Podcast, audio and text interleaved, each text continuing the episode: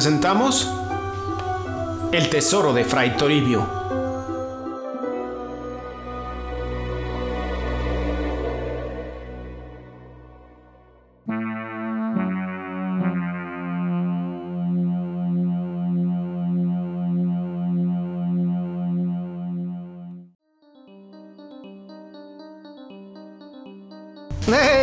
Voz del más allá, buenas noches, ¿cómo estás? Bien, don Calaca, y esta vez, ahorita nos vas a contar un poquito más, vamos a contar una anécdota de alguien más. Sí, es algo que no queríamos hacer, pero que tenemos que hacer. Nos hemos encontrado que mucha gente que tiene historias extraordinarias de vivencias o cercanías con, o cercanía con lo paranormal, pues tienen el pequeño detalle de que no quieren hablar al micrófono, no quieren narrarnos la historia de primera persona, o bueno, sí nos lo han narrado, pero no eh, ni con una cámara ni con un micrófono. Pero ellos mismos nos han dicho, mira, ¿sabes qué? Yo preferiría que te, te lo cuento y tú por favor dale un espacio en tu programa. Y eso es lo que estamos haciendo. Entonces sí, ya tenemos por ahí tres, cuatro relatos de personas que no han querido y vamos a empezar con uno de los que yo creo que ya han escuchado, pero que es de los más divertidos o más interesantes o más... Y, lo más curioso es que la historia que nos va a contar la voz del más allá es muy parecida, porque nos va a contar la historia de su madre, muy parecida a la que le pasó a mi madre. Las dos tuvieron encuentros. no, no, no, no. Hoy vamos a hablar de ese y quizá otro día contemos la otra.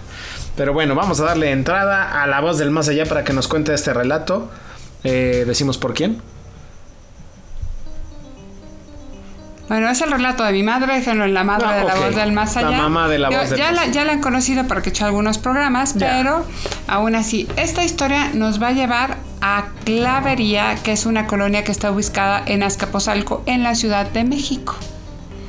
Hace muchos años, así como cuento de niños, hace muchos años, eh, mi madre pudo hacerse de una casa en Clavería. Esta la ayudó a comprarla a mi abuelo en su momento. Él la compró en una subasta y se la revendió a mi mamá, bueno, en el mismo precio que le había pagado en cómodas y dudosas mensualidades.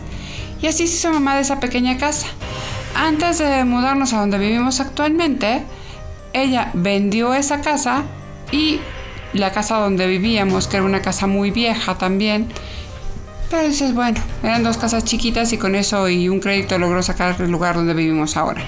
Pero no es por ahí la historia. La realidad de la historia es que la casa no se vendía y no se vendía y no se vendía y no se vendía y no se vendía. Y mamá ya estaba empezando a desesperarse un poco en aquella época porque sí necesitaba el dinero. Hasta que un día llega una llamada misteriosa.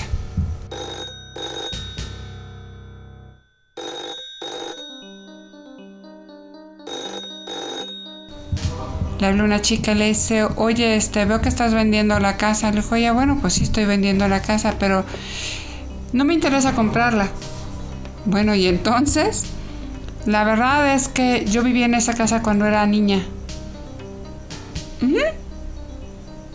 Y pasaban cosas muy raras. ¿A ti no te ha pasado nada raro? Dijo mamá, no, bueno, yo nunca he vivido en la casa, ¿no? Pero ¿qué pasaba? Pues fíjate que en la casa estábamos mis dos padres, mis dos hermanos y yo. La casa, déjenme que les cuente que era una casa pequeña de una sola planta que constaba de tres camaritas y lo que sería sala, comedor, la cocina, un baño, un, garage, que era el garage como patiecito si no hubiera habido un coche dentro y hasta donde yo me recuerdo era todo lo que había en la casa. No había escalera para subir a la azotea. O sea, era una casa de una planta, punto. Y esta chica le contó que en la casa de repente uno de los hermanos aparecía, por ejemplo, en la azotea. Y les digo que no había escalera para subir a la azotea. Pero como de repente estaban en la sala y de repente aparecieron. No, no, no, no, en la noche se iban a acostar, todos se ah. acostaban y en la mañana el hijo estaba dormido en la azotea. No, órale. O amanecía en el garage. Lo curioso es que en ambos casos, o en el baño, pues todavía en el baño es creíble, pero en estos casos extraños es que la casa estaba cerrada por dentro y él estaba afuera en una azotea que no había escaleras o en un garaje donde no se podía salir con la llave puerta cerrada, ¿no? ¿Y cómo le hacían? Pues conseguían una escalera y lo bajaban o, le abrían la puerta, pero se les hacía muy raro. Al principio yo creo que han de haber pensado que era él. Sí, primero pensaron que era sonámbulo y que estaba haciendo locuras hasta que empezaron a encontrarlo en estos sitios donde no había manera que él hubiera llegado a ellos. Aunque estuviera como eh, bien.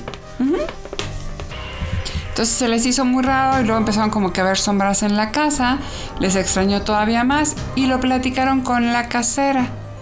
Dijo, ah, pues yo he oído como que historias de este lugar, ¿eh? Dijo, ¿cómo que historias? Sí, esto era parte de una hacienda. De hecho, era la parte como de la capilla de la hacienda. Ah. Entonces se metieron a indagar y descubrieron que efectivamente había sido una hacienda y que allí había habido una capilla. De todos modos, ni cómo relacionar, ¿no? Una capilla con lo que estaba sucediendo, no sonaba muy...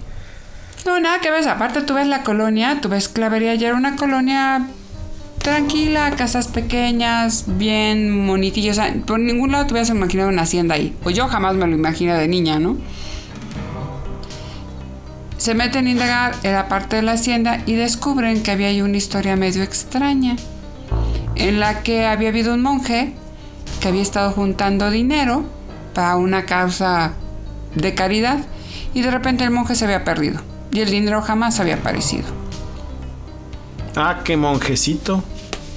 Se fue con el dinero, ¿no? Ajá. El monje en cuestión se llamaba Fray Toribio.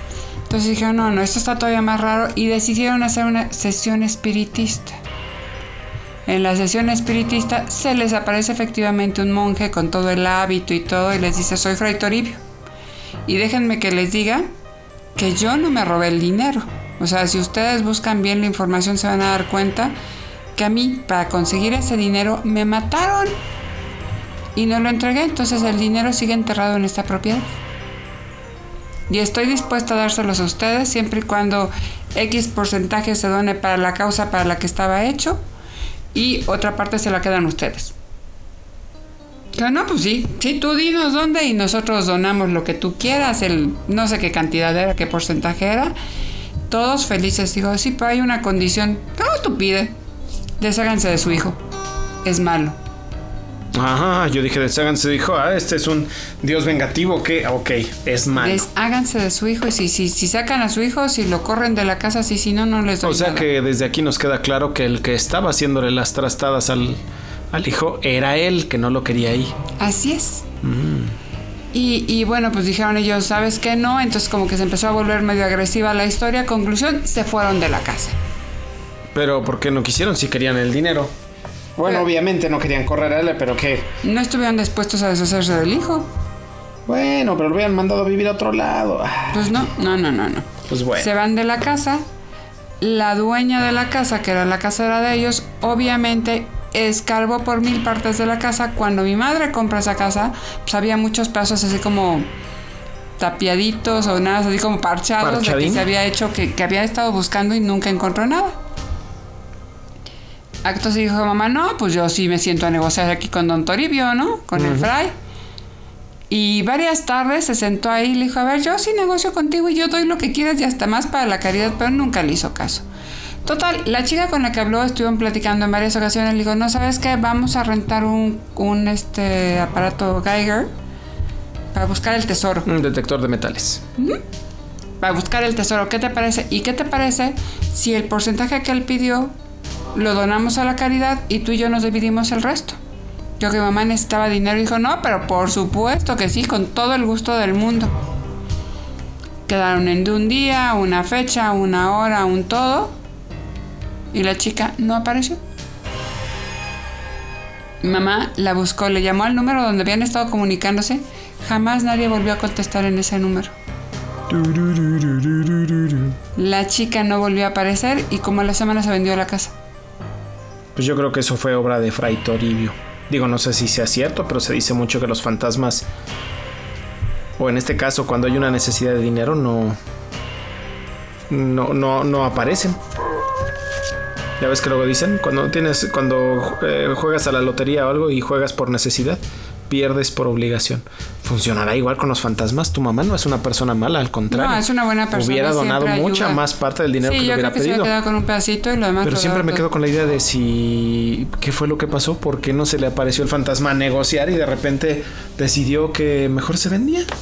Porque yo creo que fue obra del fantasma que tardara en venderse para que después se tomara la otra decisión. lo curioso es toda la historia y por qué la chica desapareció, ¿no? O esa chica ya tampoco existía, o, o qué O de pasó plano se le apareció extraño? Fray Toribio a la otra chica.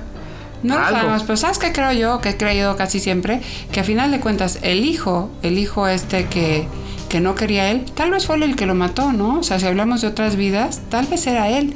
Porque déjenme decirles que haciendo indagaciones en, los archivos y en todo que hizo esa familia, o sea, eso se lo platicaron a mi mamá, sí encontraron a, Fray Toribio cuando se tiró la esa parte de la hacienda, lo encontraron emparedado y le habían cortado las manos.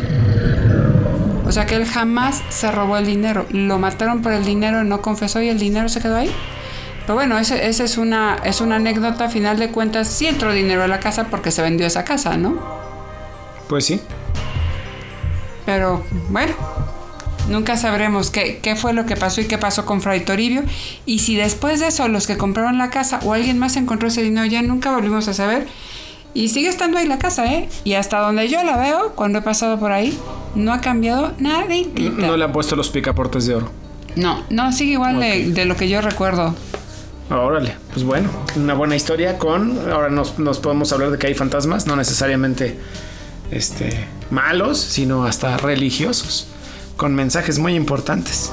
Y con la idea de cumplir la misión que no acabaron estando vivos. Pues sí, muy buen relato.